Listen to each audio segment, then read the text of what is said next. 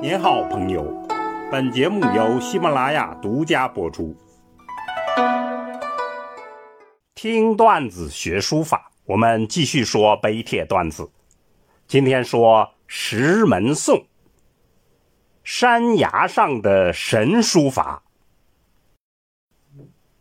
话说东汉建和二年，汉中太守为了表彰杨梦文等人。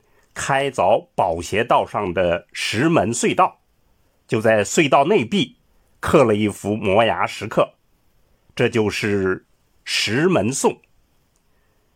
关于《石门颂》一些基本情况，我们在书法段子里讲过，请大家点击文后的链接来收听。颂是一种文体，是以颂扬为目的的，有著名的汉三颂。是汉代宋体的代表作，包括《石门颂》《府阁颂》和《西峡颂》，记的都是开凿修复道路的情况。他的书法都是汉历鼎盛时期的代表作。那么其他二颂我们没有时间去介绍了，这里就讲《石门颂》。我们来一起读一下《石门颂》的文字。它的碑额写的是。故司隶校尉建为杨军颂。司隶校尉是一个官名，建为是郡的名字，杨军指的就是杨梦文，这是他的宋。为昆陵定位，川泽孤公。为是发语词，就是乾坤之神灵定了位以后。川泽就布满了这个地区，泽有所注，川有所通，水泽有所留住，河川有所沟通。斜谷之川，其泽难容。斜谷是这个地方的名字，斜谷的河，它的水。在南边更加盛大，八方所达，意欲为冲。水流到了四面八方，充盈了益州的领域。高祖受命，兴于汉中。汉高祖刘邦受命，在这里兴起了汉中。道有子午出散入秦，由子午道进入，出散关入秦地，都由这里走。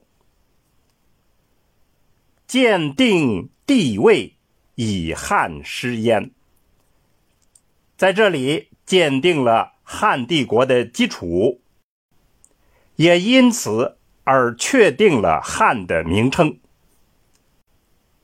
我们就介绍这些，简单的来说，就是杨梦文开凿石门隧道，历尽了种种艰难困苦，最后大功告成，石门完工了。赵立也是有一段赞词，我们这儿就不讲了。特别的是，《石门颂》最后有一段总结之语，我们来介绍一下。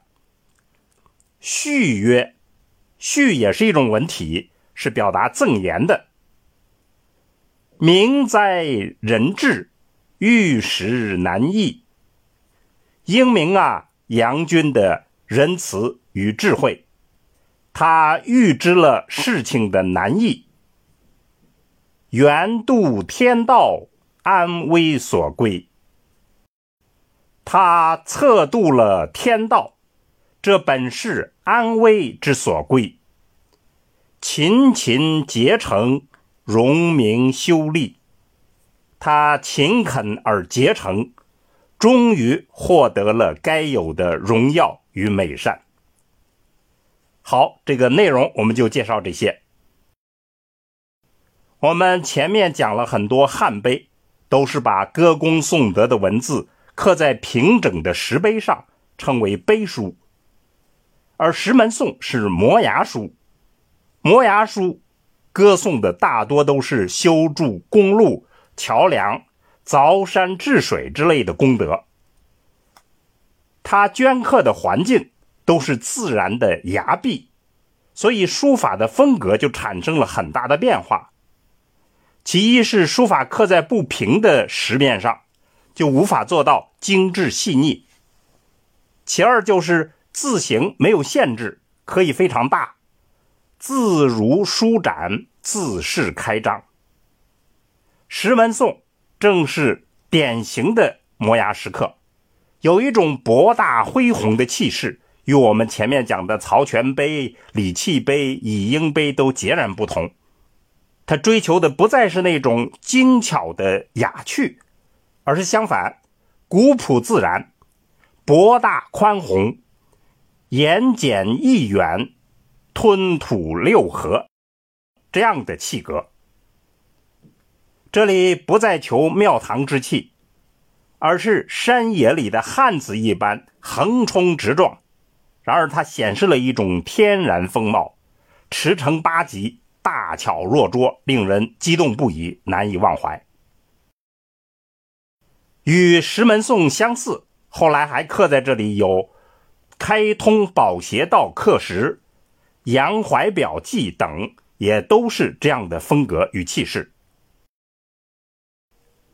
石门颂是民间书法家所为，字形各种各样，行笔洒脱，放纵而又自由。被称作是隶书中的草书，还有一种更经典的说法，说它是隶神篆骨草式，意思就是说它具有隶书的神韵、篆书的骨骼和草书的气势。那么，我们具体来看一下它的书法，结体宽松而又自然。章法多变，时而严谨整齐，时而姿肆放逸。